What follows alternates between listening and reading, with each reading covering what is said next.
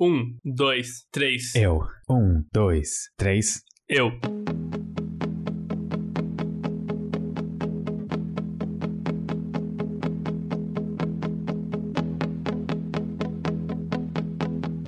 É, Pedro, eu, eu quero começar direto com um tópico completamente aleatório que eu pensei agora. Uh, ok, Ah, eu tô com a medo. gente acabou de fazer o- a sincronização do, dos microfones, né? Que a gente conta de 1 até 3.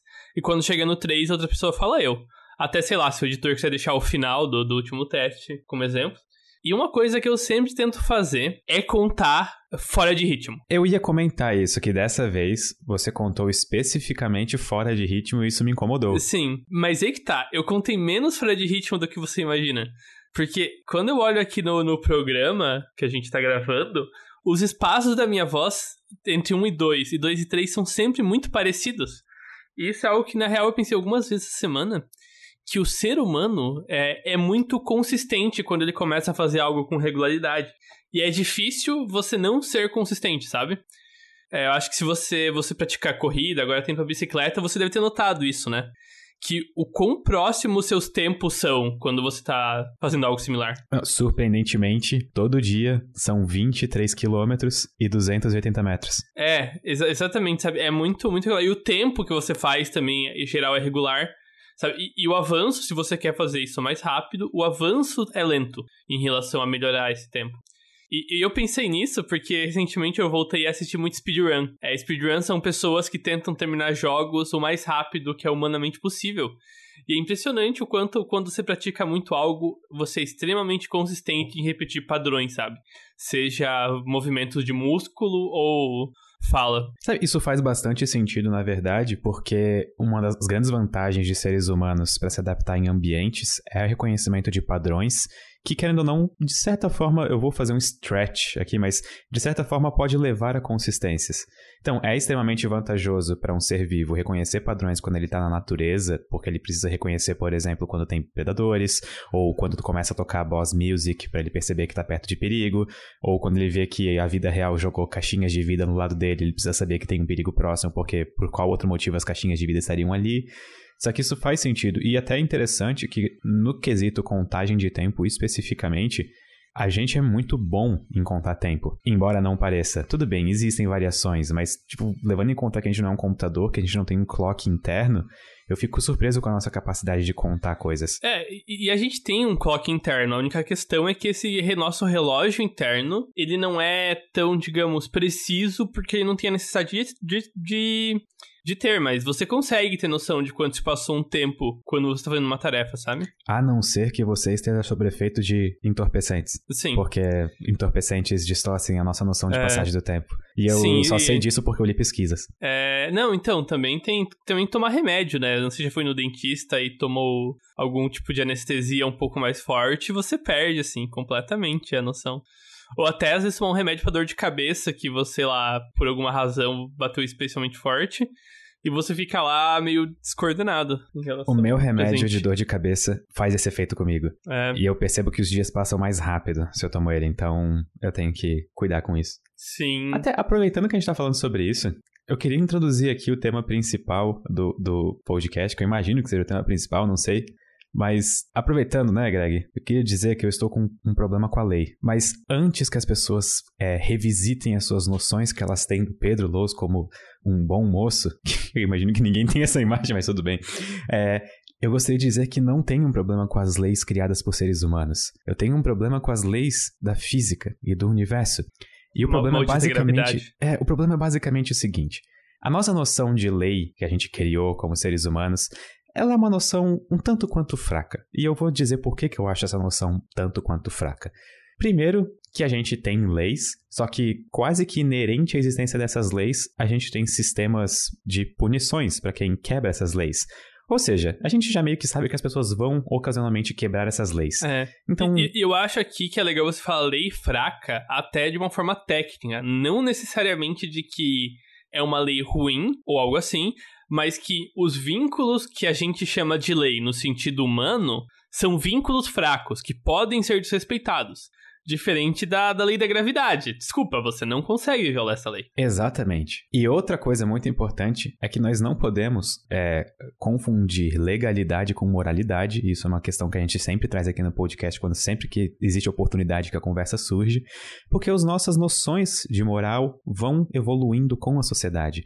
Então, só porque uma coisa é uma lei, não quer dizer que essa coisa é correta ou ética ou.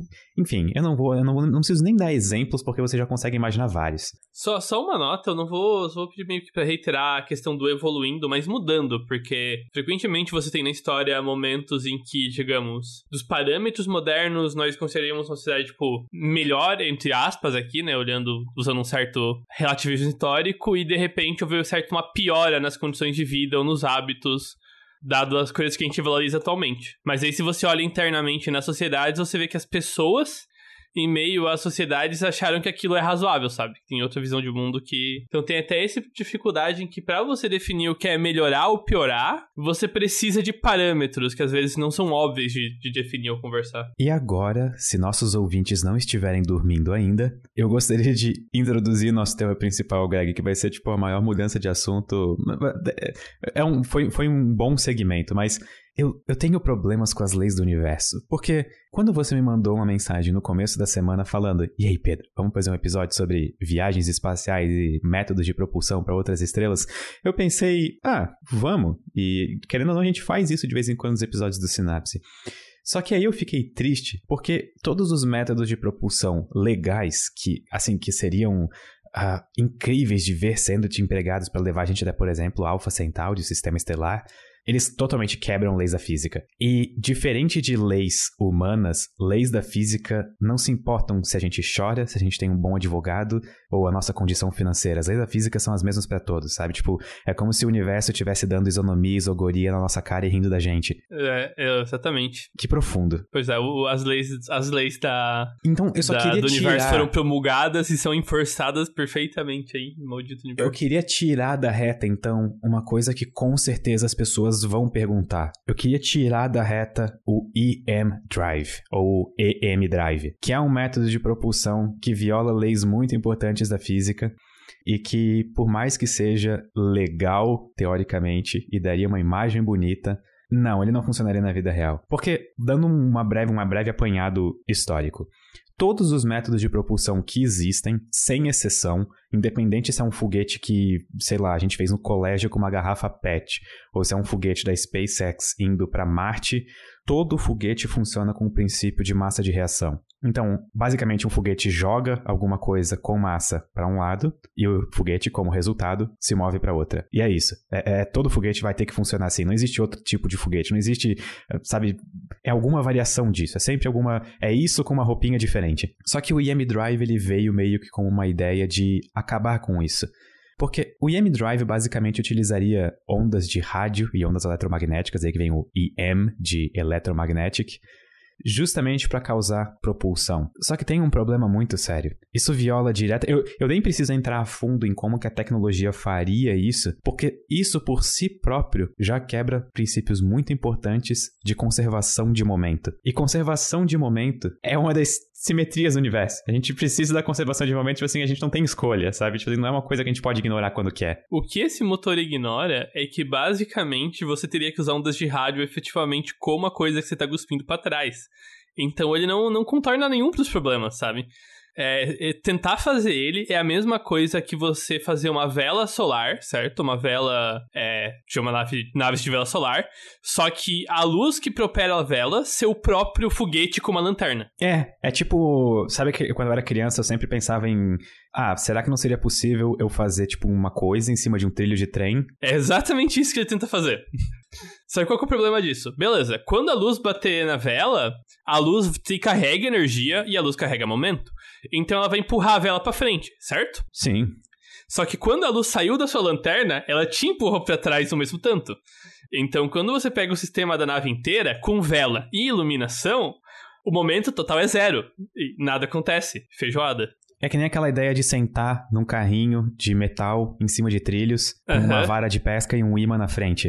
Sim, O- não vai mexer o carrinho, sabe? não Tipo, vai. é. o tanto que o carrinho anda que o imã vem até o carrinho são a mesma coisa, você fica parado no lugar, nada acontece. Mas então, já que tiramos o IM Drive da reta, eu gostaria de falar outra coisa que eu estava pensando agora, tipo, literalmente 15 minutos antes de a gente começar esse episódio. É triste que nós, seres humanos, temos um limite aparentemente biológico de idade que bate ali em volta, digamos, dos 120 anos. E eu tô É, colocando sempre... vamos, vamos fazer a approach física e arredondar pro número, pra centena mais próxima. Tá, então, 100 anos. uh, 100 anos, 10, 10 na 2 anos aí. E eu entendo que é extremamente raro os seres humanos viverem até 100 anos, mas em condições ideais de temperatura e pressão, na CNTP, a 25 graus Celsius e nível do mar, seres humanos poderiam viver tranquilamente até 100 anos de idade. É, Mais ou menos, Supondo alguns avanços da medicina aí que podem vir a ocorrer. Só que No 100 futuro. anos é justamente o tempo em que a gente demoraria para chegar até Alpha Centauri com, por exemplo, velas solares ou é, motores de propulsão, foguetes de propulsão nuclear. E é extremamente triste que a gente levaria para essa viagem o mesmo tempo que uma vida humana. E aí eu fiquei pensando o seguinte: vamos supor que seres humanos na verdade fossem aquelas moscas de fruta, sabe? Aquelas que ficam em cima de fruta na nossa casa. Acho, acho que são drosófilas o nome, deixa eu só conferir, acho que é drosófila. Infelizmente, eu não sou especialista em moscas, Pedro. Sim, é uma drosófila. é uma drosófila. Tá, essa mosca vive alguns dias, se eu não me engano. Vamos supor que a civilização de moscas quisesse fazer o maior projeto de engenharia da história delas, voar mais alto do que frutas e chegar na Lua. A viagem, em média, aí pra Lua vai demorar mais ou menos uns 5 dias. 5, 6 dias. Sem, sem ruxar, sem também ir muito devagar. 5 dias é um valor ótimo médio. Ou seja, a civilização de moscas ia precisar fazer uma nave generacional, ou geracional, acho que eu falei, puxei direto do inglês, deu errado. É, uma, uma nave geracional só para chegar até a Lua, que é uma coisa que seres humanos podem fazer num piscar de olhos, porque corresponde a um fim de semana, digamos, da vida de um Se, ser se humano. você quisesse forçar a barra, um ser humano tranquilamente faria essa viagem centenas de vezes numa vida. Exatamente. E isso me leva à segunda constatação, que se por um acaso seres humanos vivessem 400 anos ao invés de 100 anos, cara, a gente muito provavelmente poderia estar lançando velas solares quase como projetos escolares. Porque pensa o seguinte, um ser humano quando é criança lança uma vela solar e o equivalente a 25% da vida dele depois, ou seja, o equivalente a que nós temos de 25 anos, a vela chegou em Alpha Centauri. Então, sabe, a nossa proporção de vida parece estar justamente calibrada para nos zoar no universo e fazer não ser uma coisa prática chegar em outros sistemas estelares. E isso é triste. E, Assim, e por outro lado, isso faz sentido, né? Porque o nosso, nosso tempo de vida é largamente limitado por questões evolutivas, sobre que é vantajoso que você tenha a replicação de gene relativamente rápido, reprodução, e, pra, e o custo de ter células especializadas no nível que, que a gente tem para se reproduzir e tudo mais é, é que as células não durem para sempre. Não, não existe como fazer isso funcionar ao mesmo tempo. Não é que não existe como, é que não é vantajoso evolutivamente seres tão complexos como a gente serem imortais. É, então é realmente é a lei da física sacaneando. E aí tem mais uma coisa curiosa, que nem sempre é muito comentada quando se fala em viagens espaciais de longa duração. Mas já ouviu falar na equação da espera, Greg? Não? Não é bem uma equação, tá? É só tipo o nome que deram, mas a espera, the wait. Ela basicamente diz o seguinte: se a gente vai fazer uma viagem espacial que demore 50 anos ou mais, não vamos fazer essa viagem espacial. Vamos focar os nossos recursos em melhorar nossos sistemas de propulsão. Porque no momento em que a gente estiver na metade da viagem até o lugar, por exemplo, uma viagem totalmente nova, com tecnologia atual, que saísse daquele instante, chegaria antes da gente. É, A gente já falou assim, isso do podcast, na possibilidade que, ah, vamos fazer uma nave ge- generacional que vai demorar 100 anos para chegar numa estrela, e 10 anos depois descobre uma tecnologia que permitiria a mesma viagem em 10 anos. E daí você manda uma nave que chega lá, assim, 90 anos antes da primeira, começa a construir uma civilização, e quando a nave gera- generacional chega lá, são tipo, oi galera. Pois é, a gente descobriu um negócio aqui, um atalho no espaço-tempo, e agora a gente tá aqui já. Bem-vindos à nova colonização aqui. é, Pois Se- é, Make yourself comfortable. exatamente, ó. Tem um sofazinho e uma sala de espera ali no canto. Isso seria muito, muito chato. Já penso. Nossa, eu não quero nem pensar nessa possibilidade, que eu ia ficar muito Qu- decepcionado. Quais de vocês são cientistas? E uma parcela levanta a mão. Então, vocês de volta pra universidade ali, porque o que vocês sabem tá tudo errado. A gente descobriu uma nova física, por é, favor. Exatamente. Vamos ali pro departamento. Newton estava errado. Oh, wait. É, droga.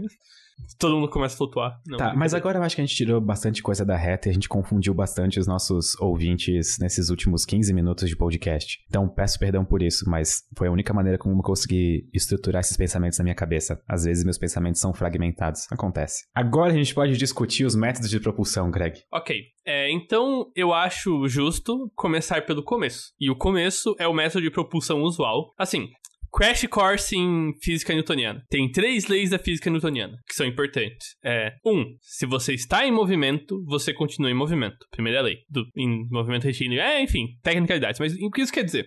Se você é uma nave no espaço se movendo rápido, você não precisa gastar energia para continuar se movendo rápido. Você só gasta energia para parar ou para acelerar, para variar sua velocidade. Isso é importante também pela questão de que medir velocidade no espaço é difícil. Porque velocidade é relativa. A gente mede velocidade em relação a outros corpos próximos, sabe? Um carro está se movendo a 10 km por hora em relação à estrada, mas a 20 km por hora para outro carro indo contra ele. Então, o que foguetes medem em geral é variação de velocidade. Então, o que você quer fazer, da perspectiva super seca de engenharia, é criar máquinas capazes de gerarem variação de velocidade no vácuo do espaço. Correto, Pedro? Perfeitamente correto. A segunda lei é simplesmente força igual a massa vezes aceleração, ou melhor ainda, força vezes variação de velocidade e massa associado a isso. Isso vai ser importante. Aqui na Terra, como a gente tem a, a o glorioso atrito, nós não precisamos de nada demais para gerar velocidade. Basta pegar e fazer atrito numa direção e que nós nos movemos na outra, através da terceira lei de Newton, que é a lei da ação e reação. Toda força é, gera uma reação de igual intensidade e sentido oposto na entidade que gerou aquela força. No espaço não existe atrito. Não existe como você fazer uma força para trás, porque não tem nada atrás. Então, em geral, foguetes recorrem a uma estratégia que seria equivalente a você tentar cuspir para um lado para ir para o outro. E eles ficam soltando é, gás em alta velocidade pela traseira para se mover para frente. Ou às vezes para lateral. Enfim, você solta um pouco de matéria num sentido, ejeta numa velocidade alta, e por reação você é movido no outro. Reação conserva ou conservação de momento. Os dois princípios são equivalentes aqui, tranquilamente. Ok? Então, toda forma de propulsão espacial menos uma vai envolver esse princípio de você soltar a matéria para um lado para se mover pelo outro. Gostei do foco no menos uma. É, e você sabe de qual menos uma estamos falando, certo? Uhum. Então, é, ok. Como foguetes usualmente fazem isso? É, aqui eu vou falar de propelente e combustível sem, sem diferenciar os dois aí. Só que o que acontece é que a maioria dos propelentes são combustíveis, por mais que o papel dele não seja exatamente entrar em combustão. Enfim, o jeito mais imediato que nós temos de fazer um, um foguete que vai para o espaço é o seguinte: você pega uma cápsula onde você vai botar o que você quer levar, seus astronautas, todo o equipamento e tudo, certo? Daí você pega essa cápsula e você enfia em cima de 20 metros e toneladas e toneladas de tanques carregados de algum material denso, tipo combustível sólido ou líquido, certo? Eu vou preferir líquido, porque é mais legal. Ok, então combustível líquido. E daí você pega e taca fogo nisso. Entra em combustão. Inicia um processo químico que faz, é, que eventualmente leva a uma transformação. O que era líquido vira gasoso e se expande em alta velocidade. Como o volume do seu, do seu tanque não mudou, mas o volume do combustível aumentou, o combustível é expulso para fora do tanque em altíssima velocidade e empurra a cápsula para cima. E é isso. Daí você enfia várias camadas disso e sobe até o espaço. Eu só queria Uma propor vez... um experimento uhum. mental, só para as pessoas entenderem por que, que é importante essa queima acontecer. Porque o foguete poderia simplesmente pegar e despejar esse combustível do jeito que ele tá mesmo. E, tipo, abraço, sabe? Tipo, só vai, despeja isso daqui. E sim, o foguete iria se mover, mas não seria eficiente. Então, imagine que vocês estão em cima do gelo, extremamente escorregadio. Tipo, qualquer assopradinha pro lado vocês se mexem. Imagine que vocês têm um. Vamos supor que uma bala de canhão tem 50 quilos, tá? Que curiosamente é, sei lá, o mesmo peso de um saco de trigo de 50 quilos. Primeiro caso, vocês pegam e jogam esse saco de trigo de 50 quilos o mais longe que vocês conseguem. vocês vão se mover pro lado contrário, mas com uma velocidade até que baixa, sabe? Tipo, não vai ser uma coisa impressionante. Vocês simplesmente vão se mover, como esperado. Agora, vocês pegam um canhão e atiram essa bala de 50 quilos, que é a mesma massa do trigo, na velocidade que um tiro de canhão sai, sei lá, deve ser alguns milhares de metros por segundo. Vocês vão se mover para trás muito rápido, justamente porque vocês utilizaram energia química junto com a massa. Então, além de a massa do que você está jogando para trás importar, a velocidade com que você joga essa massa importa. Por isso que é importante ter a combustão, porque o gás expande, ele fica rápido e ele é exaurido por trás do, do foguete de uma maneira extremamente rápida. É, então, bem, eu expliquei foguete de propulsão usual. Pedro, sua vez, explique o método de propulsão à sua escolha. Eu vou escolher a iônica, Vai porque lá, a iônica é o método da paciência. Você tem que ser paciente para usar propulsão iônica e isso diz muito sobre o tipo de pessoas e missões que ela vai ser empregada. Então, primeiro eu quero falar da vantagem da propulsão iônica. Ela permite atingir acelerações altas e acelerar por muito tempo. Agora, a desvantagem da aceleração e de propulsão iônica, ela é extremamente lenta. Então, por exemplo, é impossível a gente fazer um motor de íons para um foguete e fazer ele decolar da Terra usando esse motor de íons. Ele não vai funcionar na Terra, porque a gravidade é muito forte, a aceleração é muito baixa, a gente não vai vencer isso. E, e só para dar uma noção de escala, quando fala se acelerar por muito tempo, nós estamos falando acelerar por anos seguidos. Exa não, é tipo, é muito tempo mesmo, sabe? É tipo uma quantidade bizarra de tempo. Poderíamos usar motores de íons, motores de íons para ir até Alpha Centauri, sabe? Poderia ser uma das propulsões, não tem problema. Você acelera de pouquinho em pouquinho, mas depois de dois anos acelerando, você tá assim, super rápido. Existem dois tipos de motores de íons, íons e plasmas, e motores de, pl de plasma. E eu acho os dois são praticamente a mesma coisa, só que tem nomes diferentes. Não, o plasma, ele é muito melhor em gerar velocidade, ele dá muito mais potência. Só que ele tem um problema. Ele é muito mais energético. Eu ia falar do plasma em seguida. Basicamente, a gente pega átomos, acelera eles, no caso dos íons, e a gente meio que joga átomo por átomo por trás do foguete a altíssimas velocidades, geralmente utilizam como são íons, eles têm carga elétrica. Então, geralmente a gente utiliza ou um campo elétrico ou um campo magnético para direcionar esses íons para a parte traseira do foguete, para impulsionar o foguete para o outro lado. E sim, um átomo ele tem uma massa extremamente pequena, só que um átomo sendo jogado muito rápido para trás, ele te dá uma propulsão maior. E agora, vários átomos sendo jogados para trás a velocidades altíssimas por anos a fio acumulam uma aceleração alta. E essa é a vantagem do motor de íons. E eles são e bonitos e a outra vantagem é que ele é extremamente eficiente. Quando? Porque você está soltando átomo por átomo na melhor velocidade que você pode. Então a eficiência de conversão de energia gasta para aceleração dele é de 80%. É quase uma máquina térmica de Carnot. Quase uma máquina de Carnot, exatamente. E, e ele gasta baixíssima energia, porque você só precisa separar os íons, que é um processo relativamente barato, energeticamente falando, de cuspir eles. É muito, muito bom. O que muda no plasma é o mesmo princípio. A diferença é que você não vai usar tecnologia para separar os íons. Você vai usar força bruta. Então você vai pegar a matéria e vai aquecer ela até ela virar plasma. Plasma é basicamente um gás com as cargas separadas, é um gás de íons. E esse plasma você pode fazer com que e ele mesmo vai garantir que vão ser cuspidos partículas para fora.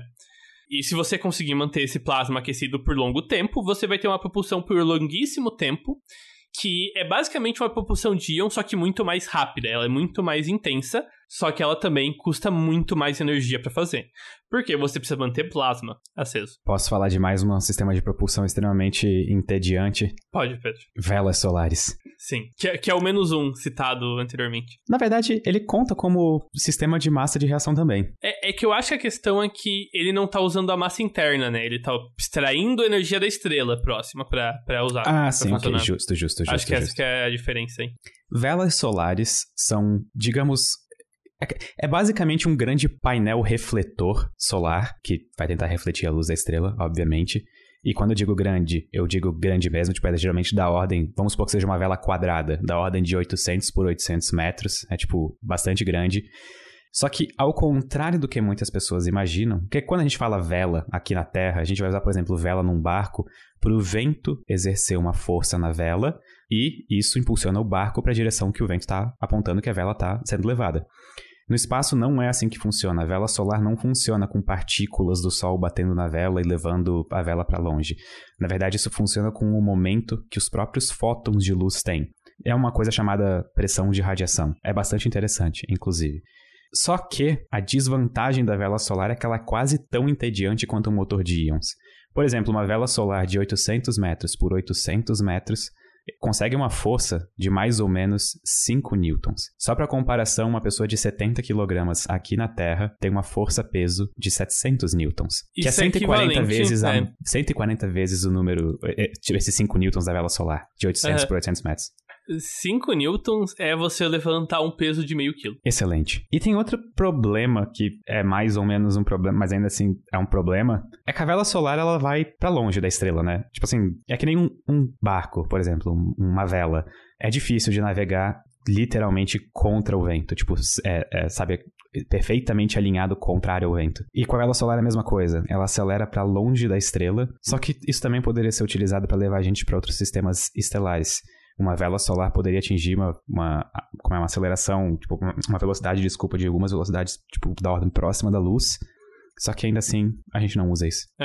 É por cento da velocidade da luz, né? Por aí. É uma porcentagem. Que é bem alto já. Ah, é a questão de não usar isso primeiro. É muito pano. Muito pano. Não é, não é pano exatamente, mas é muito grande, então vai ser caro de fazer com certeza. É complicado como você vai abrir essa vela. E, bem, precisa de alguma tecnologia de produção maravilhosa pra fazer essa vela, sabe? Realmente um problema tecnológico em aberto, hein? É, a nossa ciência de materiais, ela não tá avançada o suficiente para fazer uma dessas com a perfeição necessária. Porque como a gente está lidando com fótons vindos do Sol, é, qualquer imperfeição na superfície da vela solar pode acarretar em perdas. Então, tanto é que, a, digamos, a eficiência máxima de uma vela solar seria de tipo 90%. E a gente conseguiria hoje atingir, tipo assim, 70%, 80%. E não ter eficiência 100% significa uma redução muito grande na carga. Porque é, eu não sei se vocês já tiveram essa experiência ou não, mas, por exemplo, cordas. A gente geralmente lida com cordas como se fosse uma coisa sem massa, sabe? Tipo, tanto nas nossas questões de física quanto na vida real. A gente pega uma corda para pular corda e a massa dela é praticamente desprezível. Só que agora imaginem uma corda com um quilômetro de comprimento. Tenta pegar uma corda de um quilômetro de comprimento na mão, vocês vão provavelmente passar trabalho se é que vão conseguir levantar. Agora imaginem um tecido de 800 por 800, um retângulo de tecido de 800 por 800. Isso por si próprio já é massivo. Então, as partes de ciência dos materiais vem justamente para diminuir essa massa. Porque quanto mais massa a gente evitar de carregar no- na própria vela solar, mais massa a gente consegue levar por ela com, com carga, como por exemplo experimentos científicos, ou quem sabe pessoas, ou coisa do tipo. Só que ainda assim a gente estaria falando de uma carga assim pequeníssima, sabe? Uma coisa tipo assim negligente. Exatamente. Provavelmente o uso disso seria muito mais levar coisas independentes de seres humanos pra, tipo, sondas e aparelhos de, de medição. Uhum. Ok. É, tem mais alguma propulsão chata pra falar ou podemos ir pras divertidas e apocalípticas? Eu acho que agora a gente pode ir para as divertidas e apocalípticas.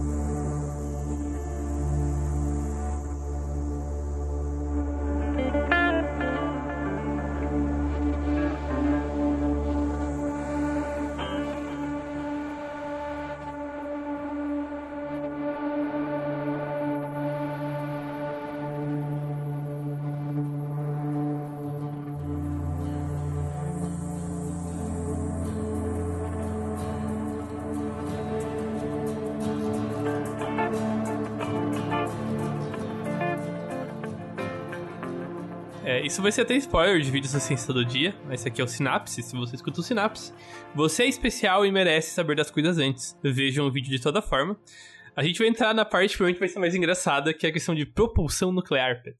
Você gostaria de introduzir o conceito de propulsão nuclear? Seres humanos amarrados em latas cheias com milhares de pequenos dispositivos ou bombas nucleares nas costas, impulsionando por pulsos até grandes distâncias, atingindo grandes velocidades. É basicamente isso. É, tipo, Basicamente, isso é. não existe segurança do trabalho aqui. Exatamente. É, é, e o jeito é o seguinte: a gente falou de foguetes usuais que nós usamos reações químicas para expulsar combustível propelante.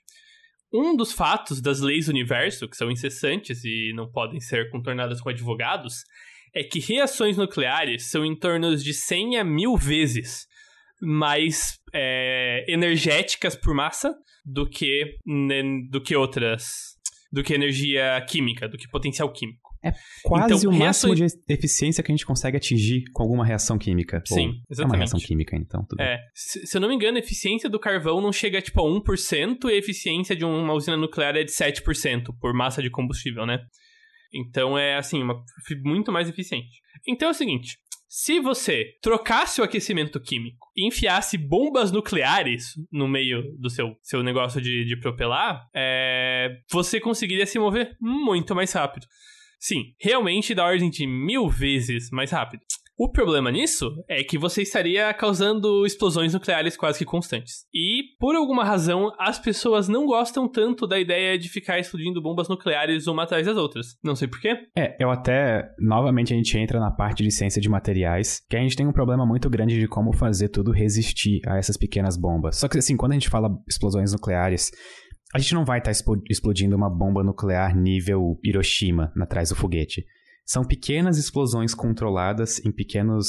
É quase como se fosse um cubinho, sabe? Uma bomba cubinho, bem pequenininha, só pra dar, tipo, vai aquele ser, Vai ser ordem de, no máximo, um quilo tonelada de dinamite. Que é, tipo, hum, menor do que bombas de uso tático. É, é tipo o suficiente para causar desconforto nos astronautas, mas não o suficiente para destruir uma cidade, por exemplo. É, exatamente. Assim, obviamente, é isso ainda é perigoso. Tanto que nem acharam um lugar para testar esse tipo de propulsão, porque qualquer teste envolveria séries de centenas a milhares de bombas explodindo em sequência rápida, especialmente para sair da atmosfera. Só que a vantagem é que é muito rápido. Muito, muito, muito rápido. Assim, você chegaria em Marte em semanas, o que é completamente absurdo. Qualquer viagem com foguete regular demoraria meses. Por outro lado, você chegaria em Marte em semanas com alta chance de ter contraído câncer, devido à exposição por radiação. É, e até existiam uns, uns planos para chegar até Alpha Centauri, por exemplo, com dispositivos de propulsão nuclear na operação Long Shot, era o nome. E basicamente eles usariam um reator nuclear para dentro da nave para gerar potência suficiente para acender lasers que explodiriam esses pequenos compartimentos de dispositivos nucleares para tipo explodir e gerar impulso para nave chegar até lá.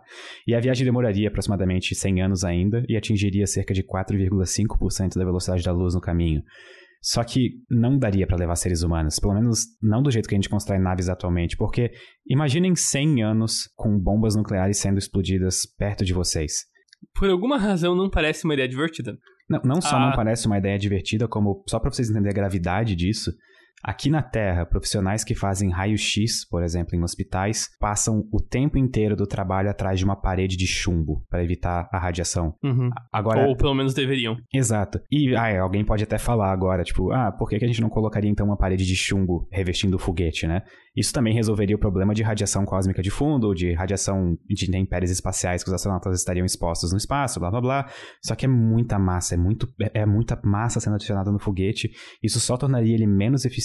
A gente teria que explodir mais bombas nucleares para fazer ele andar a mesma coisa que ele andaria. É, então adicionar mais chumbo pode, na verdade, levar mais radiação, porque vão ser mais bombas e mais potência com energia nuclear. Mas a visão provavelmente seria maravilhosa, né? Eu vou ser sincero assim que ver uma nave com várias bombas e dispositivos nucleares explodindo atrás seria uma vista maravilhosa. É, tem que mandar duas dessas naves, né? Uma com os astronautas e outras com fotógrafos e Outra câmeras. pra ficar streamando na Twitch. É, exatamente. É, é tipo quando você vê aquele vídeo de esportes radicais, assim, e o cara tá lá fazendo algo tipo escalando uma montanha ou surfando uma onda absurda. E você para e pensa: peraí, quem que tá filmando isso? Existe uma outra forma de propulsão nuclear que é bastante mais, digamos, amena e que não envolve explosões de bombas nucleares. Ah, inclusive, na verdade, eu vou voltar um passo atrás, porque eu, eu tenho que falar essa curiosidade. Pô, eu até ia perguntar se não ia falar essa curiosidade, que eu imaginei que o episódio inteiro fosse só um pretexto para tu falar essa curiosidade. Exatamente, é. Uma das empresas consultadas para fazer designs para propulsão com bombas nucleares isso que a gente tá falando de explodir uma bomba atrás da outra foi uma certa empresa muito pequena, conhecida como Coca-Cola. E, e o meu silêncio expressa a minha reação aqui. Porque a gente quase viveu num mundo em que existiriam foguetes nucleares atravessando os céus com uma logomarca da Coca-Cola. Que, que mundo, Pedro? Que mundo. Isso, pra, na verdade, assim, para mim, isso não é tão surpreendente, porque eu sempre lembro da história de quando a Pepsi teve o sexto maior exército do mundo. É, é. Exatamente. Para quem não sabe só dessa história, um pequeno spoiler: quando a União Soviética caiu, eles estavam negociando a entrada de marcas do Ocidente na ex-União Soviética. E uma dessas marcas era a Pepsi. Só que os soviéticos não tinham, digamos, dinheiro confiável para pagar, sabe? Então o pagamento foi feito com 17 submarinos, um cruzeiro, uma fragata e um destroyer.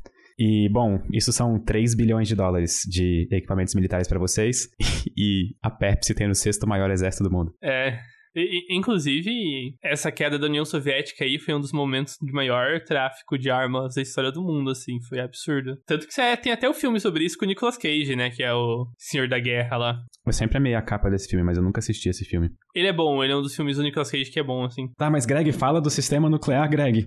Ah, eu queria defender a atuação do Nicolas Cage muito dos ah, seus okay, filmes. por favor, não, eu, pra isso eu abro uma exceção, por favor. Tem, tem pessoas que acreditam que o Nicolas Cage é um ator ruim, ou que às vezes ele grita e é exagerado, e você não tá errado, você pode não gostar da atuação dele. Mas uma coisa que eu descobri na minha pesquisa é que ele, ele não tá fazendo aquilo porque ele atua mal. Ele é um excelente ator. Só que ele discorda da escola atual de atuação. A escola atual de atuação de filmes e TV mira realismo, certo? O Nicolas Cage discorda que esse é o objetivo do, do cinema. Então, quando você vê o Nicolas Cage sendo exagerado e, tipo assim, fazendo algo que é inacreditável do ponto de vista realista, ele não está errando. Ele está fazendo uma declaração da sua posição filosófica como ator. Porque ele é um cara muito que acredita muito mais nessa hiperrealidade exagerada do que em fazer realismo. Cara, e eu que acho é totalmente que engraçado. A gente acabou de dar um perfeito exemplo de por que eu acho que eu gostava tanto das nossas conversas na época de UFSC até hoje. Porque é sempre assim, a gente começa falando de alguma coisa e do nada a gente muda totalmente de assunto e, e é isso que faz essas conversas ficarem fascinantes, na verdade. Defendendo as escolhas de atuação do Nicolas Cage é uma função importante aí da vida. Ok, ainda falta uma propulsão nuclear, Greg. É, bem, a segunda, e mais amena, e talvez exista um dia, é a propulsão termal nuclear. E o que nos salva é a palavra termal. O objetivo não é usar fusão, fissão nuclear para gerar explosões, e sim para gerar calor. O calor, por sua vez, aqueceria o combustível, que expandiria e seria um propelente regular.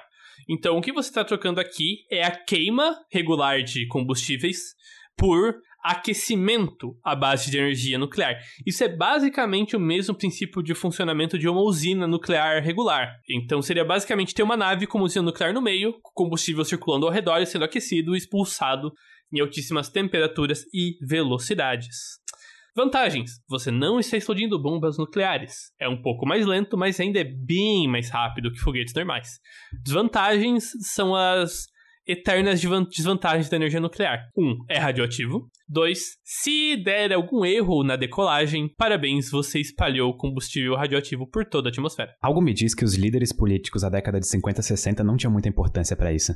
Não, é, as ideias de talvez não explodir a atmosfera começaram mais pelos anos 70 e 80. É, ok, acho que as pessoas tomaram um pouco mais de juízo ali. Sim. Teve até aquela famosa que eu não sei se é verdade, que algo que eu até tenho que ler um dia aí com calma, de que a Tsar Bomba eles diminuíram a potência por medo de tacar fogo nas camadas superiores da atmosfera, não? Eu acho que sim, só que no fim isso era injustificado. Tipo, era um medo real, foi diminuída a potência da Tsar Bomba, mas isso não iria acontecer não se iria tivessem acontecer. explodido. Mas eu não tô defendendo que deviam ter explodido uma É. bomba mais forte, tá? Pelo amor de Deus. Sim. É. É, ela foi explodida com 50, 58 e tinha sido projetada para 100 megatons. Eu sei que ela tinha 7 camadas e só usaram 4 no fim, quando foram carregar a bomba. Até hoje a gente tem carbono no nosso corpo remanescente dessa época de testes nucleares. Exatamente. Inclusive, se não me engano, a Kodak, durante os testes é, na, segunda, na Segunda Guerra Mundial, eles tinham uma fábrica de filmes perto de onde estavam sendo testados dispositivos nucleares. E por algum motivo, naquela fábrica, todos os filmes saíam zoados. Aham. E só que eles foram meio que convidados a ficar em silêncio. Sim. É, e eles foram filtrando e tentando descobrir o que estava causando isso. Até que eles se ligaram que tinha material radioativo no ar que tava causando erro. E daí eles contrataram os Estados Unidos e falaram: Ó, oh, explica a radiação aqui no ar, por favor. E eles falaram: Olha, a gente tá testando bombas, fiquem quietos. Não foi mais ou menos assim que, se não me engano, a Marie Curie começou a pesquisar radiação? Ela não viu um filme fotográfico, alguma coisa assim, que tava, tipo, numa gaveta? Eu acho que não foi ela que descobriu a radiação, ela só foi uma das principais estudiosas. Mas sim, foi algo assim foi o, algo que liberava ondas de rádio que estava em cima de um. Ondas de rádio não, ondas de raio-x estava em cima de algum tipo de filme fotográfico ou algo assim mesmo, exatamente. Eu lembro que eu tava assistindo um documentário sobre ela um dia, e não é esse novo que lançou, infelizmente, ainda tem que assistir. É, ele não é um documentário, ele é um filme dramatizado. E, mas eu lembro que até as maçanetas e gavetas e porta-chaves e cadeira e os papéis que ela pegava na época, até hoje, se tu for com o contador Geiger, eles ainda estão bastante ativos. É, eu acho que as, as posses pessoais delas ainda são alguns dos objetos mais radioativos que a gente tem em fácil acesso. Que bizarro.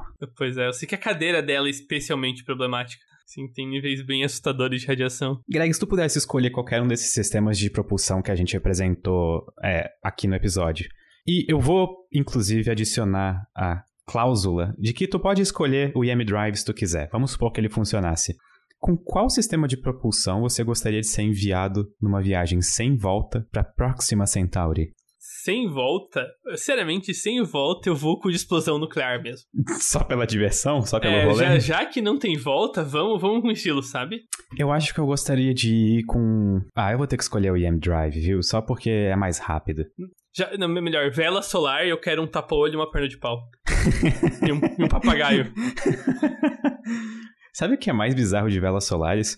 Dependendo da angulação dela com relação ao fluxo é, de fótons, a gente consegue fazer, tipo, espirais e, e, coisas do tipo até chegar em uma estrela. Então, ela permite um pouco de manobrabilidade. Não sei se essa palavra existe, mas ela permite um pouco disso. Ela não é totalmente, tipo, vai reto e volta, tá ligado? Eu acho isso interessante, porque para mim uma vela solar era tipo um dispositivo em que eu saio do Sol, vou até a próxima estrela retão, assim, sabe? Tipo, acelero e desacelero puramente retão. É, ah, é, você vai do jeito que dá pra ir rápido, né? Então, se você fazer umas curvas no caminho, você faz também. Se for o jeito mais difícil de acelerar, tiver que perder um pouco em aceleração espiral, só vai. Só que, Greg, seria muito chato ir hum. com uma hum. vela solar, cara. Eu acho que tu não ia seria. gostar. A aceleração seria da ordem de alguns milímetros por segundo. Até porque não tem nenhum porto, só um porto interplanetário no meio do caminho para pilhar, né? Então, ou tavernas. E eu tô muito nessa fantasia de pirata do espaço. Pô, se tu conseguisse acelerar com uma vela solar a 1 centímetro por segundo ao quadrado, em 50 anos tu teria 16 mil quilômetros por hora. E daí ia ter que dar meia volta, né? tá é, tu não estaria nem na órbita da, tipo, nem na velocidade de órbita da Terra ainda. Nossa senhora. Triste. É lento. Tá, talvez, talvez eu volte para as explosões nucleares. Eu posso botar só uma vela de enfeite. Nossa, na real, tira isso. Eu calculei errado. Deixa isso para provar que nós somos humanos e fazemos erros também. É, também. Uma boa. Pedro errou. Procurei na Wikipedia a velocidade de velas solares. Não, não. A aceleração tá certa. É um centímetro por segundo ao quadrado. Aham. Uhum, eu calculei certo. errado a aceleração depois de 50 anos. Fica de tarefa pros leitores. Tá, é. Ok, ok. Fica, fica de, de tarefa, tarefa de casa. Agora até o Synapse tá dando tarefa, não basta os professores da escola, hein? Qual é? Estamos testando o EAD aqui do Synapse, pô. Pois é. Você tem algum assuntinho final pra, tipo, aqueles 5 minutos, pra dar pelo menos 50 minutos? Ou quer encerrar por aqui? Eu, por mim, eu encerro por aqui. Pode ser, Porque então. senão a gente vai entrar em Nicolas Cage de novo, Greg. Você já viu o beijo do vampiro com Nicolas Cage, Pedro? Vai embora, Greg. Não, tá, eu só queria fazer mais um comentário então. De todos os sistemas de propulsão, talvez o que várias pessoas tenham menos ouvido foi justamente o de propulsão nuclear.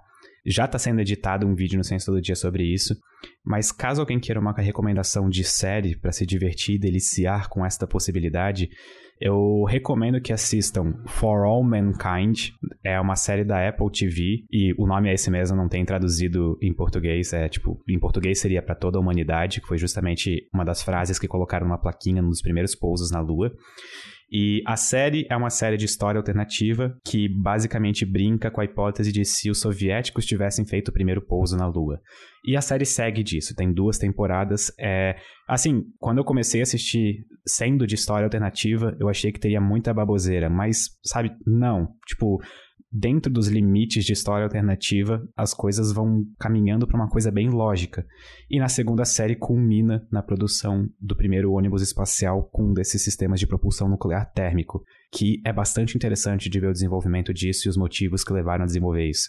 Então fica a recomendação de série. Eu, na verdade, eu acho que eu, até eu vou assistir isso, porque é, eu, acho, eu acho interessante, porque é uma realidade alternativa que não tá tão longe. Porque, de fato, os soviéticos estavam muito bem na corrida espacial. Eles tiveram alguns problemas internos que largamente envolveu, tipo, a morte de um dos principais pesquisadores de foguetes deles, e que atrasou bastante essa última linha da corrida aí, mas é, é, tava perto a coisa. Tinha até a questão que, tipo, várias das primeiras milestones de ir pro espaço foram soviéticos que fizeram. Ah, o Sputnik tá aí, né? Sputnik, o Yuri Gagarin. Que engraçado, né, cara? O primeiro satélite, um marco na exploração espacial. Só que hoje em dia, as pessoas dessa geração vão conhecer. Ah, não, eu não, não deveria entrar nisso, mas. ah, sim. Enfim, sim, sim, sim. vocês sabem onde essa história vai. Pois é. Co, co, co, como, como as pessoas falaram, o nome é bom, né? Mas só... o nome é bom, a execução foi péssima. É. Exatamente. Enfim, é complicado. Muito obrigado por terem Muito ouvido obrigado, esse episódio. Gente. E na dúvida, sempre escolham nuclear. Beijos. Ou não, né? Tchau.